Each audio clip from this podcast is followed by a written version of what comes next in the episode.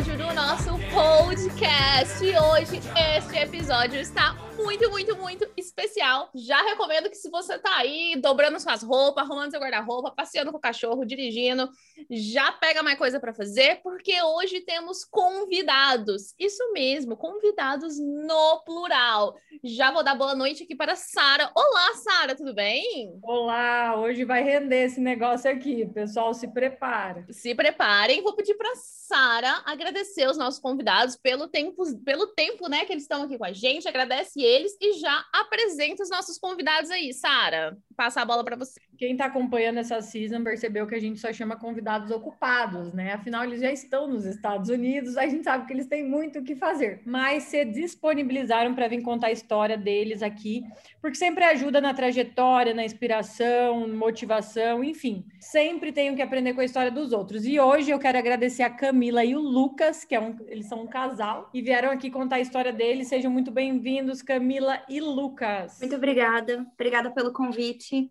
É um prazer estar aqui conversando com vocês e tendo a oportunidade de contar um pouquinho da, da nossa história e de como foi para chegar até aqui. Muito obrigado pelo convite e espero que essa nossa conversa aqui possa incentivar mais pessoas a virem para os Estados Unidos.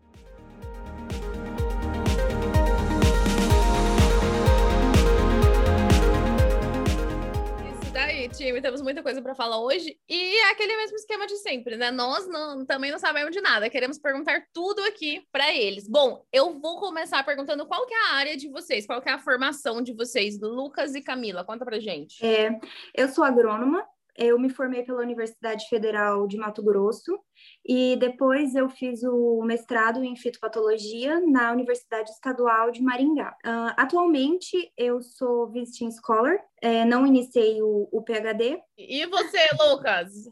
Conta pra Bom, eu gente. também sou eu também sou agrônomo.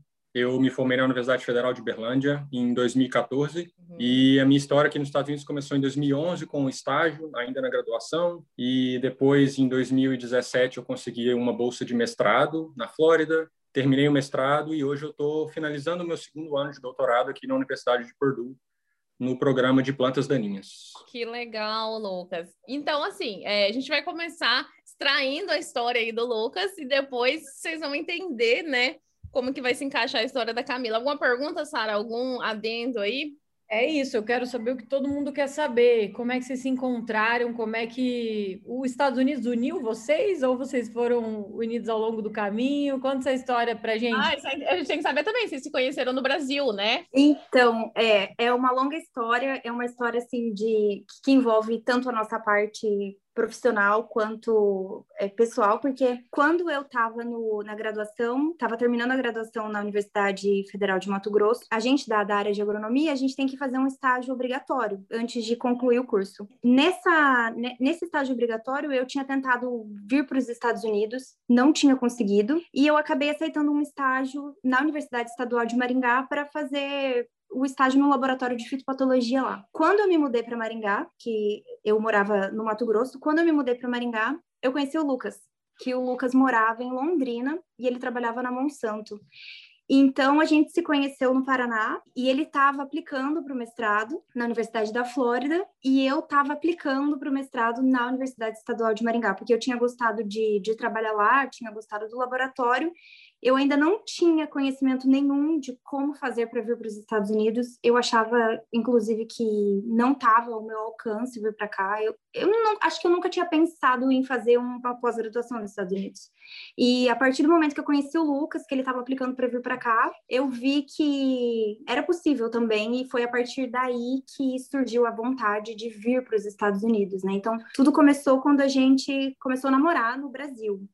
E, e daí ele aplicou para a Universidade da Flórida, né? Se mudou para cá e a gente continuou namorando. E ele Uhum. continuou o mestrado dele na Flórida e eu continuei meu mestrado é, no Brasil. Quando eu terminei o mestrado no Brasil, Pera, pera, a gente. pera, pera, vamos por partes aqui. Segura aí a história da Camila. Eu quero saber do Lucas agora, como que foi esse estágio? Da onde surgiu essa vontade de ir para os Estados Unidos? Como que você sabia que tinha chance? Como que você tentou? Agora o Lucas precisa contar esse desfecho aí. Como é que ele apresentou para a Camila a oportunidade dos Estados Unidos? Não, primeiro eu quero que o Lucas responda assim. é, você sempre quis ir para os Estados Unidos? Sempre? Porque assim, a Camila era meio assim, né? Não, isso não é para mim. E para você? É, a é, Camila assim, é eu- distante, né? quando eu queria vir para cá, eu queria mais assim pelo sentido de ir para os Estados Unidos, entende? De ter uma experiência fora, de morar fora, de conhecer outro país, mas não no sentido de ter um diploma dos Estados Unidos, de estudar numa universidade, porque isso nunca tinha passado pela minha cabeça, porque eu achava que era algo muito distante, algo Sim. impossível, porque eu nunca tive contato com uma pessoa que teve essa oportunidade, então eu achava que isso nem existia, entende? E é o que acontece com a maioria das pessoas, né? Você não sabe que existe, você não conhece ninguém que, que já É. foi, você pensa que é mito. Exatamente. E eu achava que para vir para cá você tinha que ser uma pessoa excepcional, que você tinha que ter super notas, que você tinha que ser laureado na, na universidade. Eu sei lá. Mesma coisa, eu também achava. Eu fui uma aluna assim não muito boa durante a graduação, entende? Mesma então, coisa. eu não tive notas excelentes, eu tive muita reprovação, eu gostava muito de festa, e, e eu achava que por eu ter esse histórico, nenhuma universidade daqui iria me aceitar, porque a gente se coloca muito abaixo dos Estados Unidos, né? Sim. Que aqui eles são melhores, que aqui é, é tudo melhor, que a gente tá, que a gente é inferior a eles. Então eu achava que eu jamais teria uma oportunidade aqui. E, e não é assim. É, Camila, o que você falou foi perfeito, assim, em relação a. A gente se coloca muito abaixo, né? Tanto eu quanto a Sara, a gente nunca foi aluno espetacular, né, Sara? A gente gostava também da festinha, da night. E você, Lucas, conta pra gente. Você também era assim, meio que, ah, isso não é coisa pra mim? Como que. Ou você sempre quis e sempre foi aquela pessoa que foi atrás até conseguir? Ó, no meu caso, foi um pouco diferente. Assim, eu desde pequeno eu sempre tive o sonho de vir para os Estados Unidos. Esse era o maior sonho que eu tinha na vida. E desde o primeiro semestre da graduação, quando eu comecei o estágio no, no- no laboratório de fertilidade de solos, eu sempre falei para minha orientadora de que eu gostaria de vir para os Estados Unidos. E em 2011 aconteceu de ela vir para cá fazer um sabbatical. Com essa oportunidade, eu falei para ela: olha, tem como se você tem como você contactar um professor aí para ver se eu posso fazer um estágio? Daí ela contactou um professor, eu entrei, em, a gente trocou e-mails, ele me aceitou e eu vim para os Estados Unidos para ficar seis meses. Uhum. Aí, no- quando eu tava, eu cheguei em janeiro, quando foi em fevereiro, março, eu já pedi para ele para ficar mais tempo. Daí ele deixou, eu fiquei aqui no total um ano. Voltei para o Brasil depois desse um ano com um gás muito grande para terminar a universidade. Eu não tinha esse gás antes de vir aqui para os Estados Unidos. E esse ano, para mim, foi muito importante, igual a Sara falou, para dar maturidade para mim, para eu saber o que, eu queria da minha vida. Também foi um ano importante para eu, eu ter a certeza de que a minha vida teria que ser aqui nos Estados Unidos no futuro. Em 2016, através desse contato meu do estágio, eu mandei um e-mail para esse meu professor e aconteceu dele ter um ex-orientado de doutorado que tinha acabado de se tornar professor na Universidade da Flórida e estava procurando estudantes e ele só encaminhou meu e-mail, eu entrei em contato com esse outro professor que na mesma hora já me aceitou para fazer o mestrado e, e eu estou aqui até hoje. Então, Lucas, mas me conta uma coisa, esse professor do Brasil da graduação, né, que foi que foi para os Estados Unidos, acabou criando essa ponte. Quando você começou a trabalhar com ele, você tinha noção que ele ia para os Estados Unidos? Ou foi realmente muita sorte ali na trajetória? Ou era comum os professores da universidade irem para os Estados Unidos? Não, eu acho que toda essa minha trajetória nos Estados Unidos, eu acho que teve muito de timing também, um pouco de, de Uhum. sorte, assim, de na hora alguém tá querendo, não sei, às vezes procurando um estudante, ou igual no caso da professora Regina, lá da, da Federal de Uberlândia, eu não sabia que ela, que, que ela, que ela viria para os Estados Unidos, né, no começo, mas daí, em 2011, eu fiquei sabendo que ela ia, ela me contou, né? Ela se colocou à disposição para entrar em contato com alguém, porque ela já sabia que eu gostaria de vir para os Estados Unidos. Então, ela me colocou em contato e eu vim. Mas eu, no começo eu não sabia, mas eu fiz questão de falar para ela que eu tinha o sonho de vir para os Estados Unidos. Cara, eu tô chocada, tô chocada que o Lucas, assim, era aquela pessoa que tinha o sonho desde criança e foi tudo dando certo, né? Foi tudo dando certo, exatamente. E o meu sonho, o meu sonho dos Estados Unidos era maior do que pós-graduação. Eu fui um aluno bem mediano na graduação, tive várias reprovações. Essa essa vontade de fazer a pós-graduação eu nunca tive, mas essa foi a oportunidade que eu tive de vir para os Estados Unidos e aconteceu. E hoje eu tô, já fiz mestrado e agora estou no doutorado. Eu entendo, Lucas. A Sara é o mesmo, né? A pós-graduação não era o sonho, mas era o que dava para viver nos Estados Unidos. É, é, tanto que o próximo passo dele é trabalhar numa empresa, é trabalhar em alguma multinacional aqui, porque é, acho que é o, o curso natural, né? da- da- vai ser o curso natural das coisas, né, pra gente aqui. Eu até queria fazer uns comentários, porque assim, o Lucas, ele sempre foi as- a pessoa proativa, né? Porque tudo bem, ele não sabia que a professora ia, mas ele ia lá e comunicava, não, meu sonho é esse, eu quero isso, né? Não é aquela pessoa que fica, ah, não sei o que eu quero, vou conforme. Não, eu quero. Então, assim, quando a professora foi, ela já foi te falar sobre isso, né? Talvez você não fosse ficar sabendo tão cedo. Mas a pergunta que eu quero fazer para o Lucas é assim: você comentou do, do- da possibilidade de estágio, dela conversar com algum professor. Você já sabia que existia essa possibilidade? Você já sabia alguém que tinha feito isso? Por isso você pediu para ela se ela podia falar com algum professor lá? Ou ela que veio te oferecer isso, sabendo que funcionava dessa maneira? Não, eu, na época eu não conhecia ninguém que tinha vindo para os Estados Unidos, mas eu sabia que estudantes de graduação na, da minha área e também de outras áreas tinham essas oportunidades de ir para os Estados Unidos, sabe? Então eu sempre eu sempre soube que existia essa possibilidade e o fato dela vir foi essa a conexão que eu precisava para eu poder entrar em contato com algum professor daqui. É, isso, esse, esse lance do e-mail e de ter uma conexão com, com outra pessoa, o Lucas sempre deixou isso muito claro para mim que era importante, tanto que foi assim, através de uma conexão e trocando e-mails, que eu consegui o meu primeiro estágio aqui nos Estados Unidos, que foi na Universidade de Illinois, em 2018, e quem me ajudou a conseguir o estágio foi o Lucas, porque tinha uma mulher que trabalhava, que, que era do time dele na Monsanto, e o marido dela era professor na Universidade de Illinois, e ele era da área de agronomia, da área de fito, de melhoramento genético, e então a gente mandou um e-mail para ele, dizendo que o Lucas conhecia a mulher dele, que eles trabalhavam no mesmo time no Brasil, na Monsanto, e que eu gostaria de fazer um estágio com ele, e eu já usei a mesma tática que o Lucas já disse que eu tinha interesse em fazer o doutorado, e eles me receberam lá na Universidade de Illinois e eu fiquei com eles é, por um tempo lá. Que legal. Vocês Não, foram fazendo as pontes aí, os networkings, mesmo que muito distante, igual nesse caso aí, para ter um diferencial na hora de contatar os professores. Exatamente. E eu não consegui o doutorado lá, porque eles não tinham a bolsa, o professor, ele estava encerrando os trabalhos na universidade, mas, em contrapartida, ele fez uma carta de recomendação para mim excelente, que foi com essa carta que eu consegui uma posição aqui em Purdue. Então, foi, assim, muito graças a esse, esse estágio que eu consegui uma posição aqui.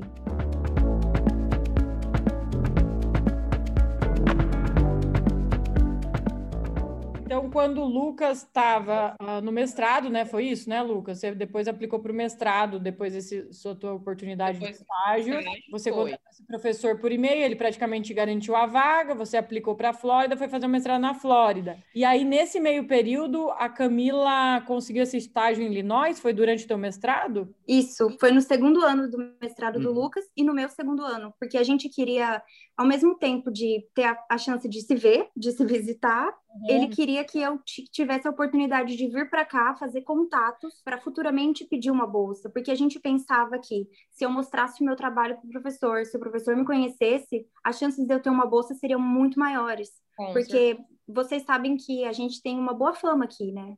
que a Uhum. gente trabalha bastante, que a gente é disposto, que a gente faz as coisas bem feitas. Então eu pensei, se eu for para lá mostrar meu trabalho e ele tiver uma bolsa, eu vou conseguir, né? Uhum. E eu só não consegui porque realmente ele não tinha o dinheiro para me pagar a bolsa. Mas foi com esse intuito que eu que eu fui para a Universidade de Illinois, enquanto o Lucas estava na Flórida. Nessa época, você estava matriculada no mestrado do Brasil? Tava, tava matricu- matriculada no mestrado do Brasil, só que a minha orientadora permitiu que eu fosse e também foi no meu período de férias, né? Uhum. Que, assim, porque geralmente no Brasil, quando a gente tem o, o experimento, as pessoas geralmente fazem o experimento no segundo ano e no primeiro ano fazem as disciplinas ou dividem as, as disciplinas no primeiro e no segundo ano e fazem Uhum. o experimento no último, né? Então eu fiz todas as disciplinas no primeiro ano, corri, fiz todas as disciplinas junto com o experimento. Oh, Então, quando eu fui para Illinois, eu já estava com os meus dados e com todas as disciplinas feitas. você já estava bem adiantada, né, Camila? Já. Muito bom, né, que a sua orientadora te deu essa oportunidade, porque a gente, olha, o que a gente escuta de história das pessoas terem medo de pedir carta de recomendação para o orientador de mestrado, viu? As pessoas têm medo. É, ela não queria, assim, não com todas as letras que eu viesse, né? Mas ela queria que eu fizesse o doutorado com ela, ela queria que eu continuasse Ah, lá. Mas sim. desde, desde quando eu comecei o mestrado com ela, ela já sabia que o meu namorado morava nos Estados Unidos e ela já sabia que assim que eu terminasse o mestrado, eu viria para cá. Então Ah, eu deixei isso bem claro desde o começo. Eu comecei o mestrado, ela sabendo disso, entende? Deixa eu entender uma coisa aqui. Então, você fez uma espécie de mestrado sanduíche, né? É, É, mais ou menos. Mas a, a- diferença é que eu não, não fiz uma pesquisa que agregasse na minha dissertação, por exemplo. isso que eu eu não trouxe resultados. É porque, a- é porque a Camila ficou só dois meses também. É, eu só fiquei dois meses e foi bem durante o inverno, então eu trabalhei mais na casa de vegetação, é, eu mantinha inóculo, por exemplo, de patógenos obrigatórios, né? A gente trabalhava com ferrugem asiática, fazia experimentos mais na casa de vegetação, PCR, extração de DNA no laboratório, coisas que a gente faz mais no inverno aqui, né? Camila, que legal que em dois meses você conseguiu mostrar tanto que você faz um bom serviço que ele te deu uma excelente carta de recomendação. Deu. Quando a minha orientadora daqui é, recebeu a carta de recomendação dele, eles também conversaram por telefone, ela disse que a minha carta era estrelar, que era muito Ah. boa. Ele, ele me ajudou muito. E a gente tem contato até hoje, eu e esse professor de Illinois. Eu já fui lá visitar ele, eu e Lucas. O Lucas conhece ele, porque quando eu estive em Illinois, o Lucas foi lá visitar a universidade, conheceu ele. Inclusive, o Lucas tentou uma posição na Universidade de Illinois para doutorado, porque a gente achava que eu ia conseguir a bolsa de Illinois. Então, o Lucas estava tentando uma bolsa em Illinois também.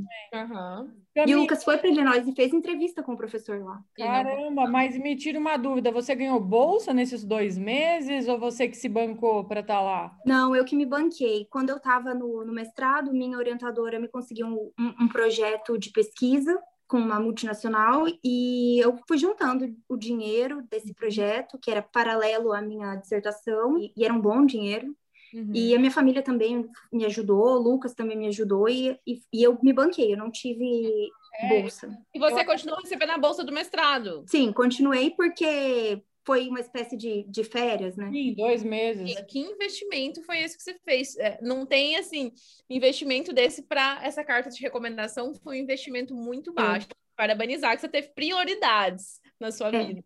Totalmente, Isso. né? Podia ter falado o quê? Vou lá com meu namorado, curtir na cidade dele e usar esse dinheiro para a gente viajar e fazer umas férias aí, né? Ficar dois meses na Exato. praia, porque na época ele morava na Flórida, ele morava em Fort Lauderdale e a gente podia voltar. Nossa, podia, podia ter ido para Miami, para Orlando e pronto, gastado todo. o Exatamente. Uma coisa que eu sempre deixei muito claro para Camila e para diversos alunos já que me contactaram nesse, nesse meio tempo que eu estou aqui, um passo muito importante para você vir para os Estados Unidos é esse primeiro, essa sua, é a primeira experiência, de preferência durante a graduação. Uhum. Então, no meu caso, eu vim em 2011 com a condição de que eu iria pagar os primeiros seis meses. Então, foi é aquela coisa de o meu pai fez uma poupança quando eu nasci e Aham. quando eu fiz 20 anos eu tirei esse dinheiro, então eu investi todo o centavo que eu tinha para vir para os Estados Unidos. Ok. E foi o maior investimento que eu já fiz na minha, o melhor investimento que eu já fiz na minha vida e está dando resultados até hoje, né? Então eu sempre falo para todo mundo, se você tiver condição de vir para trabalhar aqui, para o professor te conhecer e ver como você trabalha, isso a chance de que você consiga uma oportunidade na pós-graduação aqui é muito grande. Nossa, Com certeza, Lucas. Pode falar, É, Sara. Isso que o Lucas está falando, eu e a Monique, a gente tem defendido muito, né? A gente sabe que hoje em dia o dólar está um pouco mais alto, as coisas não são tão fáceis. No entanto, a gente vê a, a galera, principalmente mais nova, né, que ainda não tem muita noção, gente, gasta uma fortuna com cursinho de inglês, com férias, para sair com os amigos, faculdade, cinco anos de faculdade, sai desempregado, né? E tudo mais, e não prioriza, às vezes, fazer esse tipo de pé de meia. A gente sabe que não é todo mundo que pode, mas com muito esforço. Eu tenho uma prima, assim, super humilde também, que vendendo doces juntou e comprou um carro, por exemplo, né? Então, assim, é um meio que a longo prazo, se você se dedicar, você faz esse pé de meia e a partir do momento que você banca 100% ali do teu tempo, nossa, essa parte de contratar professores é uma mania que a gente brinca muito, assim, que brinca mais falando sério, que se for para trabalhar de graça, né, em um mês a gente garante que você consegue Nossa. um summer job aí com um trabalho bem feito por Te e-mail. garante, 100%. Consegue. Consegue, porque foi meu caso. Consegue. Consegue 100%. E eu quero fazer um adendo aqui, porque, assim, na experiência do Lucas e da Camila, eles sempre tiveram pontes, né? Eu quero dar, fazer um adendo aqui em relação à LSU. A nossa área, É uma área que sempre precisa de muita mão de obra, né? Nós somos da agricultura. Sempre. Sempre vai ter o que fazer. A Camila foi ali para os Estados Unidos no meio do inverno, não tinha nada no campo. E ainda assim, ela mostrou um bom trabalho, foi para o laboratório, foi, foi para a casa de gestação, tem trabalho para fazer o ano inteiro. Na LSU, já é, é um pouco mais aberta, eu acho, assim, na área de agricultura. Porque já eu já conheci várias pessoas que vieram só pelo contato com o professor, só por mandar um e-mail, o professor nunca viu a pessoa na vida e, e o professor falar, vem que eu preciso, né? Eu tô aqui, não tenho, tô aqui, no, vai, vai começar a safra, eu preciso plantar, não tem estudante, pode vir. E várias vezes, inclusive hoje eu passei lá no corredor e vi que eles estavam anunciando que continuavam precisando de estudantes, né? Diversos laboratórios aí da nossa área precisando de estudantes. É, então, assim, essas áreas, as áreas mais práticas que precisam de mão de obra, essas áreas têm muita oportunidade. As pessoas têm que começar, as pessoas principalmente que estão na graduação, né? Elas têm que começar a abrir os olhos, a abrir a cabeça. Quem dera nós, né, tivéssemos escutado isso quando a gente estava lá na nossa graduação. A gente não era igual o Lucas, assim, que já sempre foi determinado e decidido. Mas quem está aí ouvindo a gente, fica, fica a lição, né, Sara? É sempre uma lição chamar as pessoas aqui para contar a história e eu até questionei esse ponto de receber, porque quando você falou que foi só dois meses, é, eu e a Monique, a gente não vê muito professor querendo bancar aluno por dois meses, né? Porque é um tempo, é muito pouco tempo, o professor te paga dois meses, daí quando você começa a ficar bom no negócio, você tá indo embora. Ele se beneficia muito pouco. Então é difícil realmente um professor se propor a pagar alguém para trabalhar só dois meses. E tem muita gente que não quer comprometer o curso do que está fazendo, seja graduação, mestrado, e devido a essa diferença de ano letivo, é, as pessoas que querem trabalhar menos tempo, elas já têm que colocar aí no plano que ela vai ter que fazer um pé de meia para se bancar, porque aí é muito mais fácil. O professor, para ele, um mês, dois meses, se você vai estar tá lá de graça, 100% de graça, dificilmente ele vai ver um empecilho, né? É, agora, a partir do momento que você pode ficar mais tempo, aí as coisas começam a facilitar um pouco mais. Sim, e eu vejo aqui que eles têm a intenção de te pagar, entende? Eles não têm a intenção de, de ter você trabalhando de graça para eles. E um exemplo disso foi que quando eu terminei o, o mestrado em 2018, eu e o Lucas casamos para eu vir para cá, porque uhum. eu não tinha nenhuma oportunidade, né? Não tinha nenhuma bolsa em vista, não, não tinha nada. Então, o, jeito de, que a gente achou para eu vir para cá seria como dependente dele, como F2. Tá, só antes de você continuar, Camila, então você terminou esse estágio de dois meses, você disse que foi olhar sobre bolsas, mas não tinha nessa época ali na para você conseguir uma vaga de doutorado, no caso, e você não. nem cogitou nessa época tentar aplicar para outros. Você deixou quieto essa história. Cogitei terminar o, o mestrado e aplicar para outras, mas primeiro a gente tinha que saber para onde o Lucas ia. Porque a nossa intenção, como a gente já tinha namorado dois anos à distância, a intenção não era continuar à distância, Sim, entende? Perfeito. E, inclusive, quando eu terminei o mestrado e me mudei para a Flórida, que o Lucas ainda tinha seis, seis, cinco meses de, de mestrado para terminar, eu consegui um outro estágio na Flórida. E o professor me ofereceu a bolsa de doutorado lá na Flórida. Só uhum. que eu falei para ele, eu falei, olha, Primeiro, eu já estou dois anos à distância, então eu não tenho intenção de continuar à distância, porque o Lucas já tinha conseguido a posição aqui em Purdue. Ah. E segundo, que a área dele, por mais que ele fosse do departamento de agronomia, a área dele era uma área completamente diferente da minha. Esse não, esse não é um grande problema aqui nos Estados Unidos. Você não seguir a sua linha de pesquisa, mudar na metade do caminho. Eu vejo que aqui para eles não é um problema, mas para mim seria, porque eu nunca tinha visto uma cianobactéria na vida e ele trabalhava com cianobactérias. Então, ia ser muito difícil para mim, eu acho, mudar assim totalmente de área, ainda mais para fazer um doutorado, entende?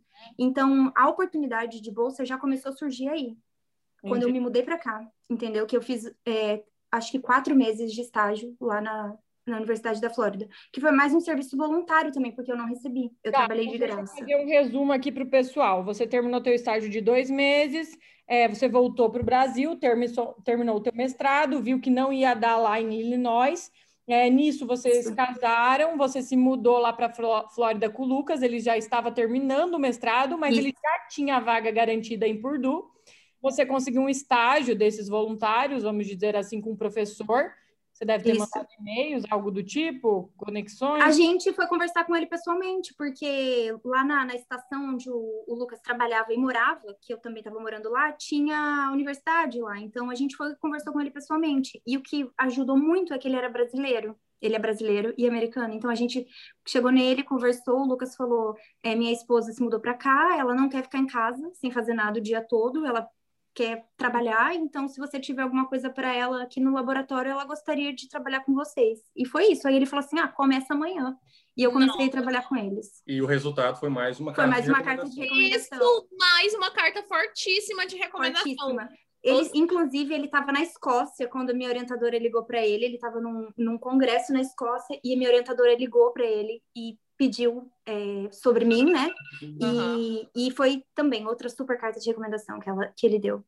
Caraca. nessa época você era F2? Eu era F2, eu fazia voluntário só. Entendi, Uhum. entendi. É. Galera que sabe pouco sobre visto aí, ela não poderia nem receber, nem que você quisesse, né? Nem Não. quisesse pagar você e quisesse. E não- eles queriam, eles queriam muito me pagar. Eles até falaram isso. Eles falaram, Camila, a gente gostaria muito de pagar você. Se tivesse um jeito, se você souber um jeito que a gente, um jeito legal, que a gente possa te pagar pelo seu serviço, a gente gostaria de pagar. Só que infelizmente não tinha como. Não tinha. Você ia ter que mudar de visto, ia ser um trabalho absurdo. E a gente não queria fazer nada que fosse fora da lei, porque aqui as, Uhum. a- as, as regras são muito rígidas, né? E a gente não quer pensar em voltar. Ainda mais em voltar, assim, numa situação ruim, né? E Vocês estão pavimentando o caminho aí para a cidadania, né? Vocês têm que, que pavimentar esse caminho de forma bem sólida. Eles são bem rígidos com isso aqui mesmo.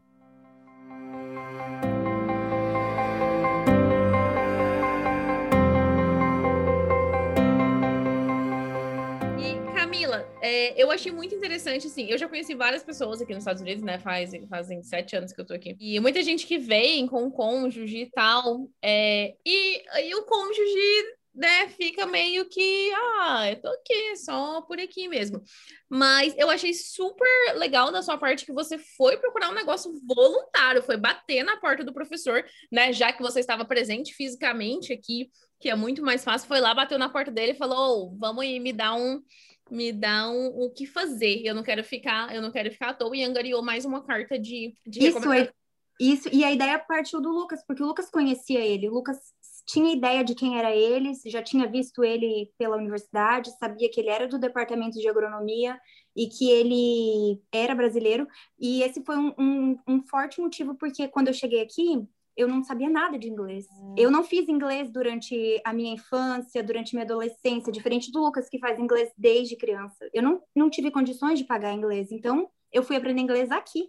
Na entendeu? raça. E, e esse foi um dos motivos da gente contactar esse professor, porque a gente pensou assim: qualquer apuro, ele fala português, entende? Mas deu tudo certo.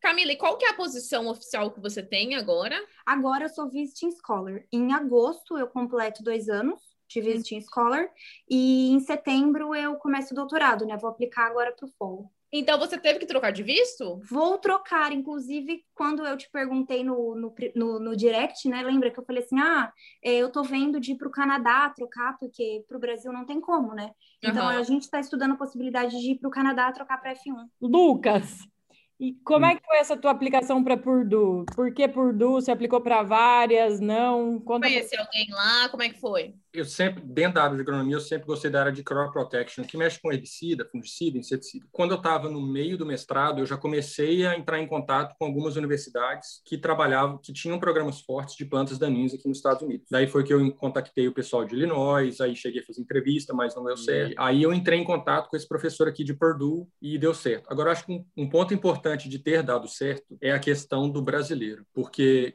quando um professor daqui já teve uma experiência prévia com algum brasileiro e gostou desse brasileiro, Aham. a chance dele aceitar um brasileiro é muito grande.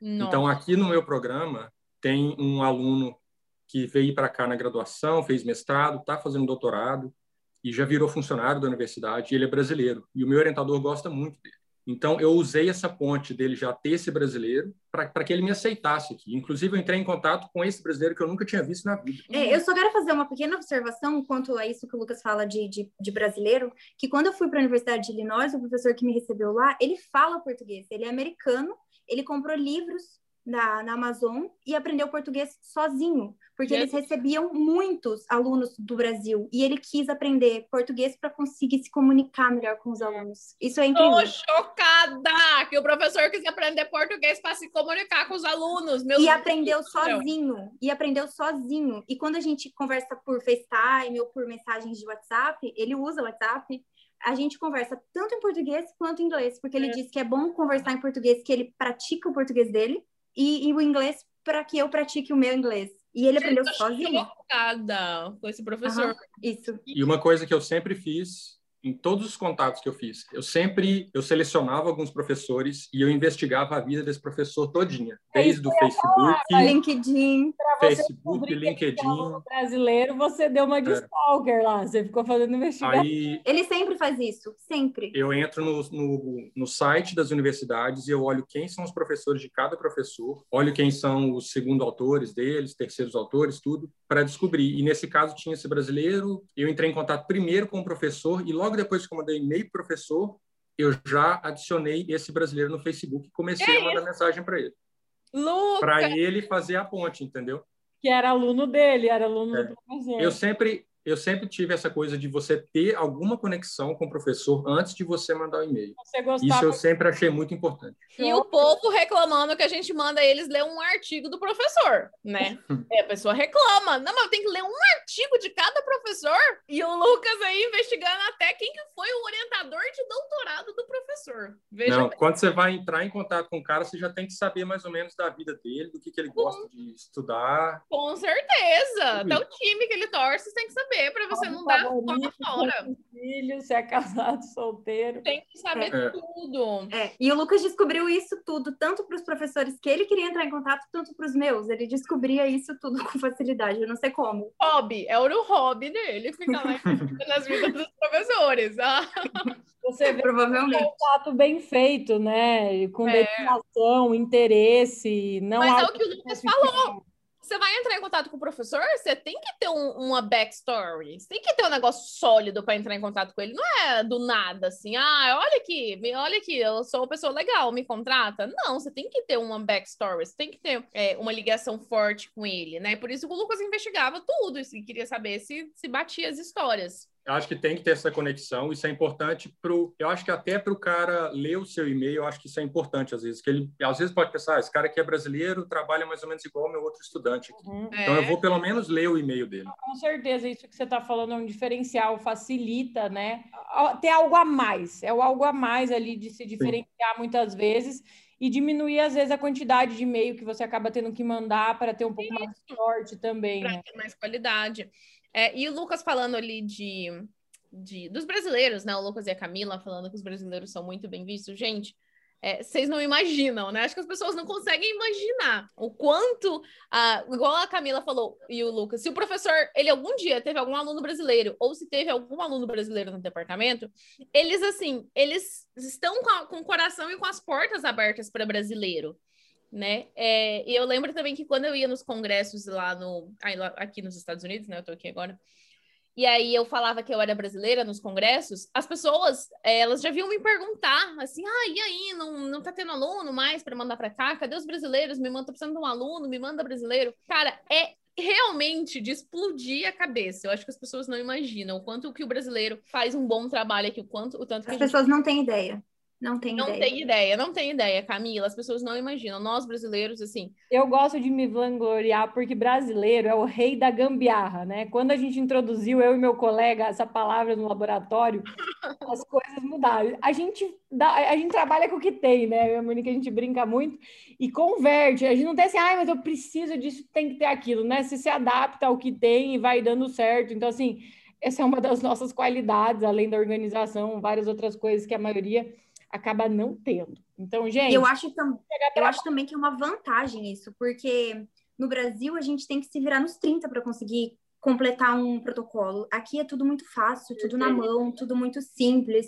No laboratório que eu trabalhava no Brasil, por exemplo, a gente trabalhava com placas de Petri de vidro e a gente depois de usar tinha que lavar, tinha que exatamente. E aqui não, a gente só abre um saco Plástico. plástico, tem 25 unidades, pronto. Tá pronto. Exatamente, Entendeu? exatamente. Eu precisava fazer, tipo, um meio de cultura, eu tinha que descascar batata, picar Ah. batata, ferver batata. Entendeu? Aqui eu abro um pote que tem um, um, um pó lá dentro e eu misturo na água e pronto. Isso Gente. me faz lembrar aquele ditado, né? Tempos fáceis fazem homens fracos, tempos difíceis fazem homens fortes. Então, assim, o Brasil é pauleira, né? Criou Ah, uma raça. Quando a gente vai para um lugar que tem todas as condições possíveis, meus queridos, aí ninguém A gente nada de braçada. Nada de braçada, exatamente. Bom, vamos voltar lá. Então, o Lucas foi lá, investigou quem era o orientador do, lá, do orientador que ele queria, tal, aplicou para a vaga. Você fez entrevista, Lucas? Sim, eu, eu lembro que eu mandei um e-mail e ele me respondeu até rápido. E, é, ele é bom de responder e-mail, esse Hum. professor. Daí ele respondeu, acho que uma semana depois. A gente fez uma entrevista por telefone. Aqui são dois professores de Planta Daninha, então os dois fizeram entrevista comigo. Uhum. Daí a gente conversou mais ou menos uns 30 minutos por telefone e logo depois ele me mandou um e-mail pedindo para eu ir lá fazer entrevista. Daí eles pagaram toda a minha vinda para cá, é, avião, hotel. Daí eu fiz a entrevista. Eu sei que mais quatro candidatos fizeram. Uhum. Daí eles selecionaram dois candidatos para começar o doutorado. Mas Isso eu vim para cá fazer a entrevista presencial. E se você já tinha feito a sua application? Não, a- o acordo foi tipo assim: nós vamos fazer uma entrevista com você por telefone. Se a gente achar interessante, nós vamos, nós vamos fazer uma entrevista presencial. E eles pagaram todos os custos do Lucas para vir para cá. Aí depois da entrevista presencial, teve mais um e-mail onde ele falou: agora você pode aplicar. Porque ele falou assim: eu não quero que você pague o application se a gente não vai te aceitar, entendeu? Perfeito. Caramba, que show de bola. Então você nem tentou outras universidades, né? Foi por e focou nisso. Não, eu tive contato com três universidades, que foi Illinois, na Carolina do Norte também eu cheguei a fazer uma entrevista por telefone. Illinois foi presencial, mas porque eu já estava lá também. Entendi. E daí a de Purdue deu certo. Teve Flórida também, né? Que era Jay, a estação de Jay. É, teve a Flórida também, porque eu já estava lá na universidade, né? Hum, Mas eu não, não tinha interesse. Você queria sair de lá, você queria sair da Flórida. Sim, e também porque eu, eu fiz o meu mestrado numa estação de pesquisa, então eu não estava no campus. No, no meu caso, assim, eu morava em Fort Lauderdale, então tipo, era, era Miami praticamente, estava no meio da cidade, era Ah, muito bom. Não era bom. Sim, era muito Não era, bom. não era aquelas Gainesville, aqueles lá no interiorzão, não. Não, em dois, no, o meu estágio foi no campus em Gainesville, aí depois o mestrado foi numa estação de pesquisa, que era num local que não existe, eu acho, local melhor nos Estados Unidos. Eu só, eu só consegui fazer esse mestrado porque eles tinham um dormitório dentro da estação de pesquisa, porque morar fora, o meu salário não pagava nem o aluguel para Uhum. morar fora. Hum, entendi. Porque era dos, tipo assim, quase Miami. É, é praticamente Miami, é uma, é uma cidade só, né? Então, Hum. muito caro o custo de vida. Mas daí eu tinha essa opção de morar dentro da estação de pesquisa. E o Entendi. meu orientador Hum. também tinha uma conexão com o Brasil, porque a esposa dele era brasileira. Ah, E eu sabia disso já há muito tempo, e ele não Claro que sabia que eu sabia. né? claro que eu sabia. Aí, no dia que eu estava para vir para os Estados Unidos, ele falou assim: ah, agora eu vou te contar, minha esposa é brasileira e tal. Então, ele também já gostava de brasileiros. Sabe de nada, inocente, que o Lucas já sabia até o nome do filho dele, meu filho. É, e, e essa, essa persona stalker do Lucas que conseguiu a minha posição aqui em Purdue também, porque o orientador do Lucas, de, de mestrado, tinha um colega que também fazia parte da, do, da banca do Lucas, que teve uma estudante de pós-doc que é a minha orientadora. Então o Lucas descobriu Nossa. tudo isso. e o Meu contato Deus. da Camila foi via Twitter. Ele É, mandou uma mensagem pelo Twitter. Twitter para a professora e ela falou assim: não, só pede para ela vir conversar comigo aqui. E eu mandei um e-mail. E isso E foi pronto. depois de quanto tempo, Camila, que você estava aí já em Purdue? Eu cheguei em Purdue na sexta. Nós conversamos segunda-feira de manhã, eu, Ela e o Lucas, porque eu não, não conseguia me comunicar muito bem. Então... Quem era essa pessoa? Ela era orientadora do Lucas? Não, é, o Lucas teve o orientador dele, né, no mestrado. Aí tinha outra pessoa na banca que era amigo do orientador do Lucas. Esse professor, esse outro professor da banca, ele foi orientador da minha orientadora na Flórida. A Entendi. minha orientadora trabalhou com uma pessoa muito da banca do Lucas. Tá, mas então assim, na época ele já estava em Purdue, essa professora tinha uma conexão. Não, ele estava na Flórida? Não, Ele estava na Flórida ainda, porque nós descobrimos essa conexão deles no dia da defesa do Lucas. Foi assim: eu terminei o mestrado aqui em maio de 2019. E a Camila se mudou para cá em janeiro de 2019. Daí, quando eu consegui a vaga, eu comentei com um cara da minha banca, um dos, desses professores da minha banca, e ele falou assim: Ah, tem uma aluna minha de, uma antiga aluna minha de pós-doc que acabou de virar professora lá em Acabou de ser contratada. Aí eu falei com ele: Ah, você pode mandar uma mensagem para ela, ela, né? Avisando que eu vou estar lá e que a minha esposa está querendo é, uma vaga de estágio, qualquer coisa. Eu, a gente no começo falou que ia ser voluntário.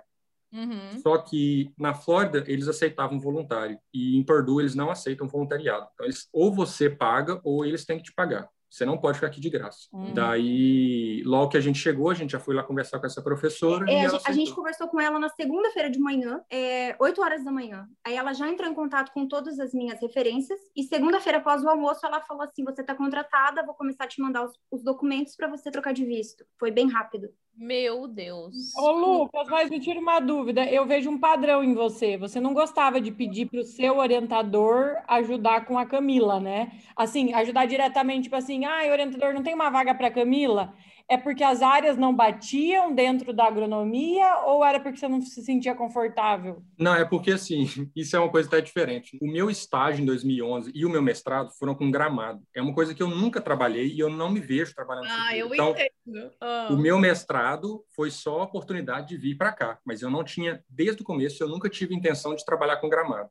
E o meu orientador meio que sabia disso também, porque eu Hum. sempre falava de, agri- de agricultura e tal, então ele tinha mais ou menos isso em mente. Era isso Não- uma pergunta. não fazia muito tinha, Se sentido. você mudou de área, então você, sa- você tinha uma área no mestrado que era gramado e foi para um negócio nada a ver. Nada Sim, a ver. eu- Porque não tem e nada eu- a ver gramado com planta daninha. Sim, e eu já tinha essa ideia de que assim, eu vou fazer um mestrado, é um tempo rápido, vai ser dois anos, eu não vou ter tempo nem de respirar, vai ser uma área nada a ver, mas daí eu vou ter a ponte para começar um doutorado na área que eu quero. Então, e isso eu acho que é uma coisa que muita gente pensa, ah, eu não vou porque não vou fazer mestrado porque não é numa área muito que eu gostaria de trabalhar. Só que você tem que pensar que o doutorado é muito rápido e vai ser a ponte para outra coisa. O mestrado é muito rápido. É, o mestrado.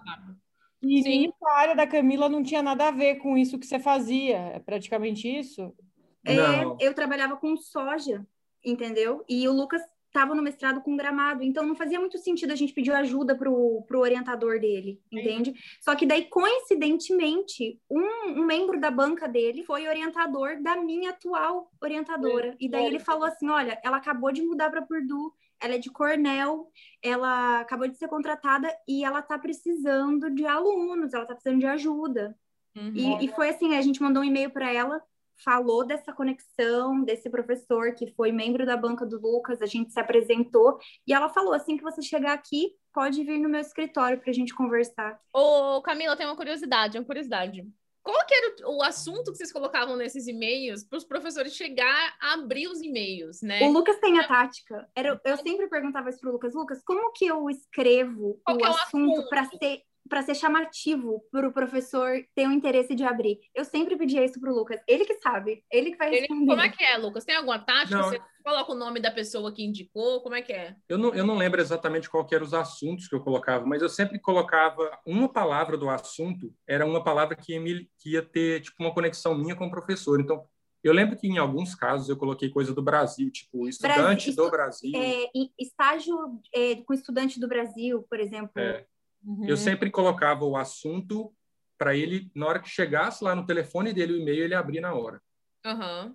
Porque se for um assunto tipo assim, aluno de doutorado, sim, ele recebe 15 e-mails com esse mesmo assunto, ele não vai ler nenhum deles. E a gente sempre mandava em horários estratégicos. O Lucas sempre dizia para eu mandar 8 horas da manhã, porque é quando ele está no escritório e ele abriu o e-mail e vai estar lá o meu no topo. Porque se eu Uhum. mandasse à noite, ou sei lá, durante o dia, poderia chegar muitos e-mails antes do meu, né? Então a gente sempre procurava mandar de manhã. E a mulher respondeu lá no mesmo dia, você já arrumou o negócio tudo no mesmo dia, Camila. Foi o dia super feliz, né? sim, eu fui lá, conversei com ela pessoalmente, eu e Lucas. Aí ela falou assim: olha, me dá um tempo, eu vou entrar em contato com suas referências. Ela ligou para todas e depois eles mandaram um e-mail de- de- com a carta né, de recomendação. E após o almoço, ela já me mandou um e-mail dizendo: Camila, você está contratada.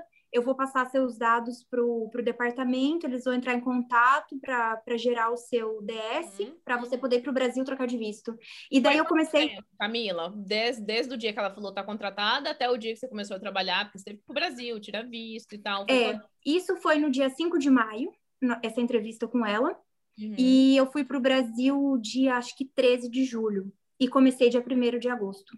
Então demorou cerca de dois meses para os papéis ficarem prontos. A Camila veio, a primeira oportunidade em Illinois foi com visto de turista, aí depois ela veio com visto de dependente meu, aí depois ela teve que trocar para o J1, que é o que ela tem até hoje, Hum? e agora ela vai ter que trocar de novo para começar o É, doutorado. mas a primeira vez ainda que eu vim para os Estados Unidos, eu vim com F1, porque eu vim fazer curso de inglês e visitar o Lucas. Ah, tá. Entendi. Mas olha Mas que- olha, eu tô chocada que lá em Illinois eles deixaram você dentro de um laboratório com visto de turista. Foi porque É. o professor foi muito com a sua cara, Mas- porque pode dar sérios problemas de seguro, né, para a universidade. Sim, sim, mas eu, eu tinha seguro, né? Mas, assim, tudo que eu fazia era com o professor junto comigo. Mas Uhum. isso também era porque tinha essa conexão de novo do Brasil. O professor, ele Aleatório. gosta muito de brasileiro, então era como se ele colocasse meio que assim, ó, vamos fazer no jeitinho Eu- brasileiro, mas e eu assumo a responsabilidade. Isso, Isso, ele tava dando um jeitinho brasileiro. E, e, inclusive, a gente trabalhava junto todos os dias. Ele me pegava em casa, ele me dava carona, ele me deixava em casa.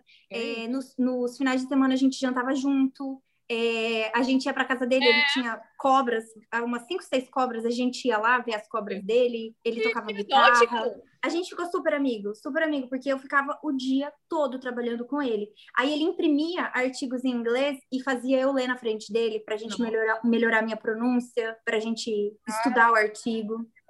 Legal.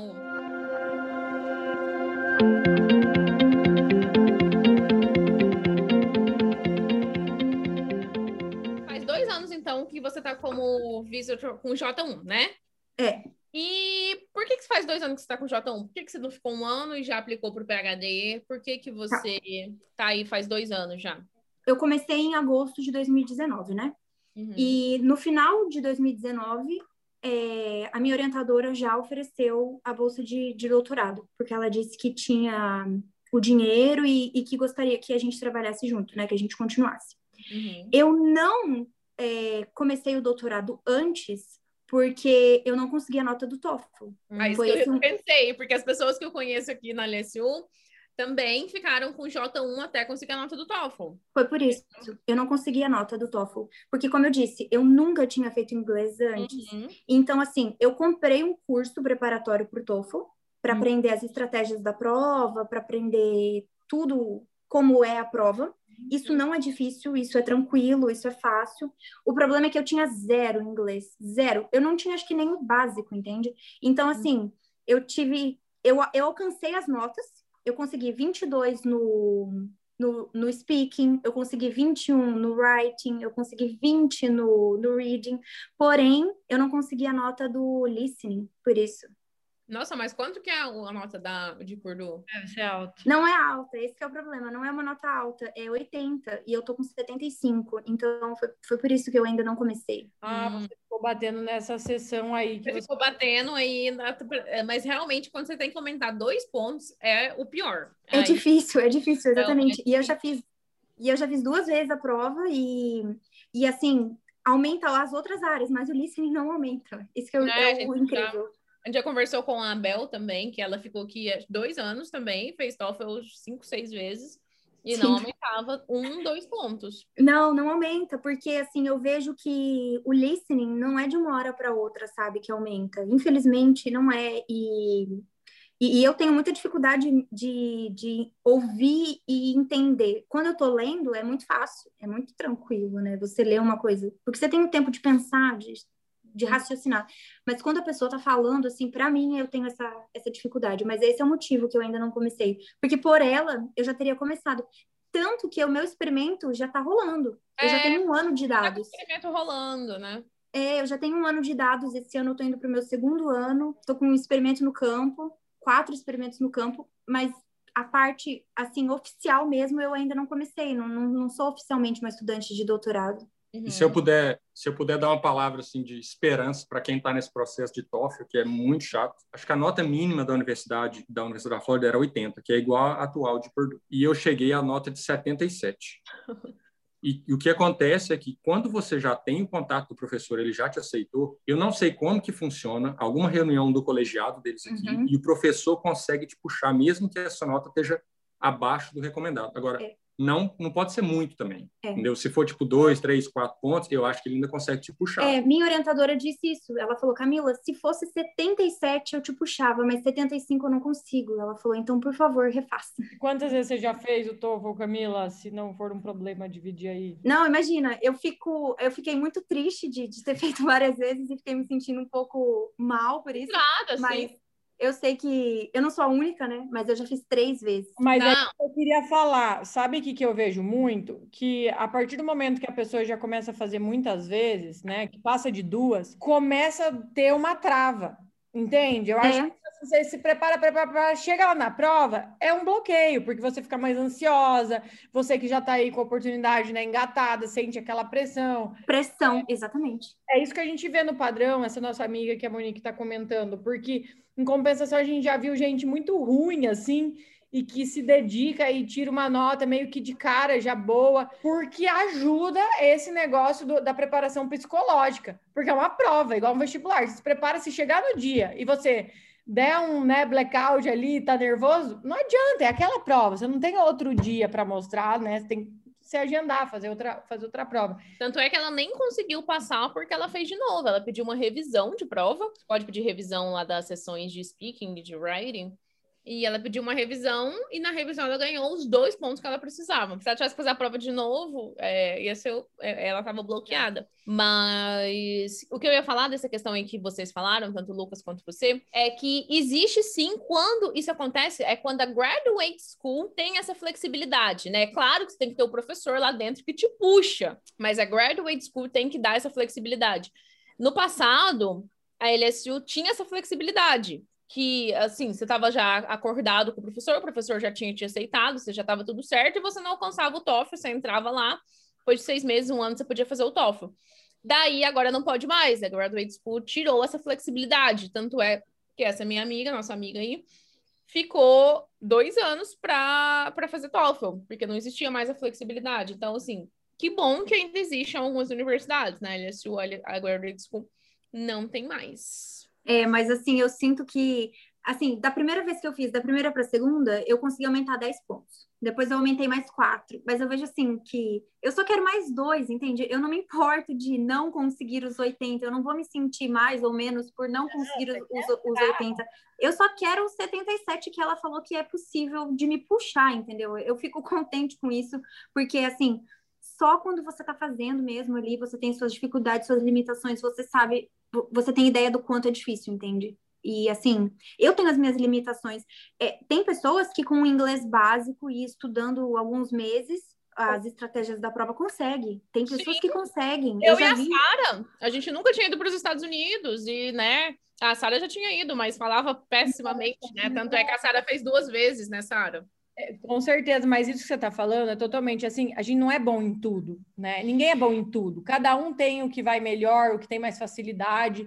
Que olha só tudo que você tem feito de trabalho ali dentro dos laboratórios que gera um resultado tão bom em termos de cartas, de conexão com o professor e tudo mais, que isso aí, sem dúvida, é o mais difícil, o mais diferencial. E aí você tem uma questão de prova. Então, assim, o pessoal tem que parar de se jogar justamente na sua fraqueza, né? Você pega ali o teu ponto fraco e você se martiriza até a morte, até que você desiste, porque o negócio entra na tua cabeça. Enquanto que você tem tantas outras coisas boas, né? Então tem que parar com esse tipo de coisa, faz parte, todo mundo tem o seu calcanhar de Aquiles. É, para algumas pessoas é o TOEFL e faz parte, a gente tá aí, a gente vai fazer até passar, até tirar essa nota, nem que seja na unha, né, Camila? Só mais dois pontos, tá tranquilo. Exatamente. Eu falei pro Lucas, eu falei, Lucas, você não sente vergonha de mim? Porque eu já Ah. sentindo vergonha de mim. Já é a terceira vez que eu fiz e não passo, mas eu vou tentar mais uma Cara, vez porque É muito estresse psicológico. É muito estresse. É, É muito- Mas é, eu, eu falei para ele, eu não vou deixar de fazer o doutorado, de ter a experiência de estudar aqui, de ter o diploma daqui e poder continuar vivendo aqui só por causa do TOEFL, só por uma prova que eu não passei, entendeu? Então, assim, eu sei que ela tá disposta a esperar o tempo que for necessário para eu conseguir a nota, então, se Deus quiser, essa vai ser a última vez. Mas, assim, eu não vou de jeito nenhum desistir, porque eu e o Lucas, a gente às vezes conversa sobre esse lance de desistir. E 90% das pessoas que não vêm para cá, não vêm porque desistiram. Não porque não tem oportunidade ou porque não tem a bolsa, mas não vêm porque desistiram. Então eu não vou desistir agora, né, do, do TOEFL.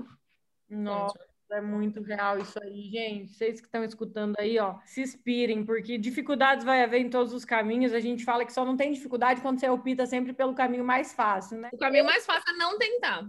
Exatamente. Aí você não tem frustração. Não tenta. Você não vai levar isso na cara, não vai se frustrar, vai ser tudo lindo. Eu, se eu tivesse feito doutorado no Brasil, meu Deus, teria sido glórias e glórias até eu me formar, né? E cair na realidade. Enquanto que o PhD nos Estados Unidos foi só perrengues, tapa na cara. É muito, Brigas com os orientadores. muito esse negócio de você se sentir humilhado por ir mal, por falar caramba. É, Hoje eu vejo, né? Foram esses episódios que me deram força, assim, é, para ver que eu tinha potencial e colher os frutos. Então faz parte. A gente tem que é, vencer essas limitações que a gente tem muitas vezes e não desistir.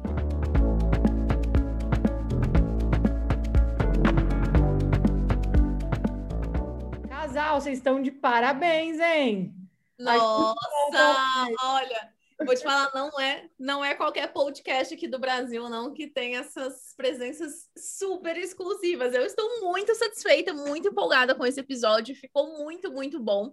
Sara, você tem mais alguma pergunta que eu quero? Vamos agradecer aí o tempo dos nossos convidados, tempo precioso. Bem, Eu tenho mais uma pergunta. Como que tá aí agora? O Lucas está em que ano do PhD? Como é que tá a situação da pandemia? Vocês têm ido para o laboratório? Como é que tem sido? Eu estou finalizando o segundo ano agora. A situação da pandemia aqui, eu acho que assim varia muito de laboratório para laboratório. Eles chegaram a, quando estava meio que no pico, assim, lá no início, né, da pandemia, eles chegaram a fechar os prédios da universidade. Então só quem tinha chave podia acessar. No, no spring do ano passado, né, em março, as aulas passaram a ser todas online. Então eles despacharam os estudantes que moram no campus. Mas eu acho que isso varia muito de professor a professor. Igual no nosso departamento, que é o departamento de botânica aqui, a maioria dos professores foram para casa, fecharam os laboratórios e quem tinha na, na- coisas na casa de vegetação vinha para cá para molhar a planta e pronto.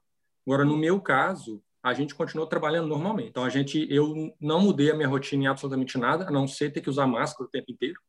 Então, dentro dos prédios tem que usar máscara, é, tem, tem várias regras, assim, ah, os escritórios que antes tinham 10 pessoas, agora tem duas, três pessoas, Uhum. mas, mas eu acho que ficou bem, assim, dependente de cada programa. Mas É, peraí, o- deixa eu perguntar. Ali, o ano passado, em março, abril, que estava no pico aqui nos Estados Unidos, vocês continuaram trabalhando normalmente? É isso que eu ia comentar. No meu caso, no meu laboratório, sim. Como no meu laboratório a gente é em seis estudantes e a técnica, né?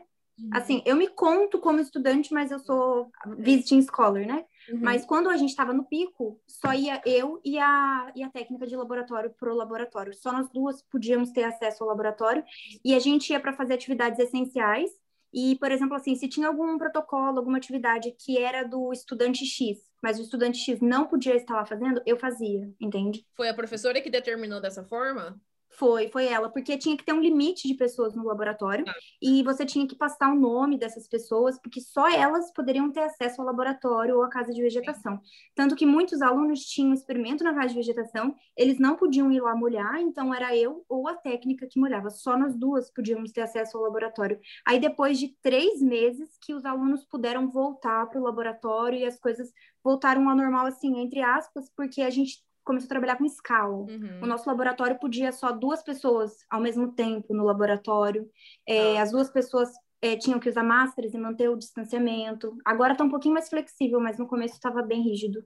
Não, que no meu caso, assim, eu acho que é o que eu falei que depende do professor. Uhum. O meu professor, assim, ele já é antigo da universidade e eu acho que a gente, assim, na área de agricultura, a gente está mais, assim, não é que não liga completamente, mas ele, na cabeça dele é o seguinte, é, eu quero todo mundo trabalhando das 8 às 5 Entendeu. e se você não se sentir confortável, você pode ficar em casa, mas eu gostaria de ver todo mundo aqui trabalhando. Aquela leve pressão. É, Ah, entendeu? Então, assim, e os alunos também, eu acho que têm a cabeça parecida com a do professor. A gente também quer trabalhar e tudo bem, a gente tem as, as a- a- como é que fala, o distanciamento social, usa máscara, não pode ir mais de três pessoas no carro e tudo mais, mas, a Mas- gente não parou absolutamente nada. Aí é uma opção de cada grupo aqui. Quando É. a gente ia para a fazenda, por exemplo, na, na época de experimento, né, no verão, eram só duas pessoas por, por carro, por caminhonete. Se o carro tivesse cinco lugares, só pode duas pessoas. E uma vai dirigindo e a outra tem que sentar no banco de trás e usando máscara. Entendi. Eles foram dando um jeito de viabilizar e o trabalho continuou. Segue Continuou. né? Vocês sabem dizer, você, Lucas, principalmente que faz matéria, está sendo presencial, online, híbrido? Como é que está a situação? No semestre, quando começou a pandemia, em março né, do ano passado, tudo foi online, era 100% online.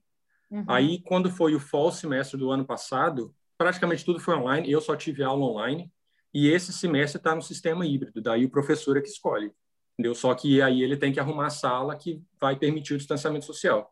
Então, as matérias básicas, tipo as estatísticas, a vida que tem 200, 300 alunos, isso daí está sendo tudo online. E algumas matérias mais específicas da nossa área, que tem 10, 12 alunos, aí alguns professores têm presencial, outros estão meio que no, no modelo híbrido, né? Algumas aulas presenciais, a maioria online. É. No eu, meu caso, está sendo tudo online. Eu estou assistindo uma, uma disciplina de fisiologia que é presencial, mas todos de máscara e com distanciamento, e o professor tem aquele painel de plástico, sabe, que fica na frente dele. O professor também usa máscara. Sara, e aí, mais alguma pergunta? É sobre... Isso, aqui, olha, foi chibatada de pergunta aqui. Eu, foi. hein? Passada foi, foi quase um, como que chama? Um inquérito aqui para a gente investigar como tudo aconteceu.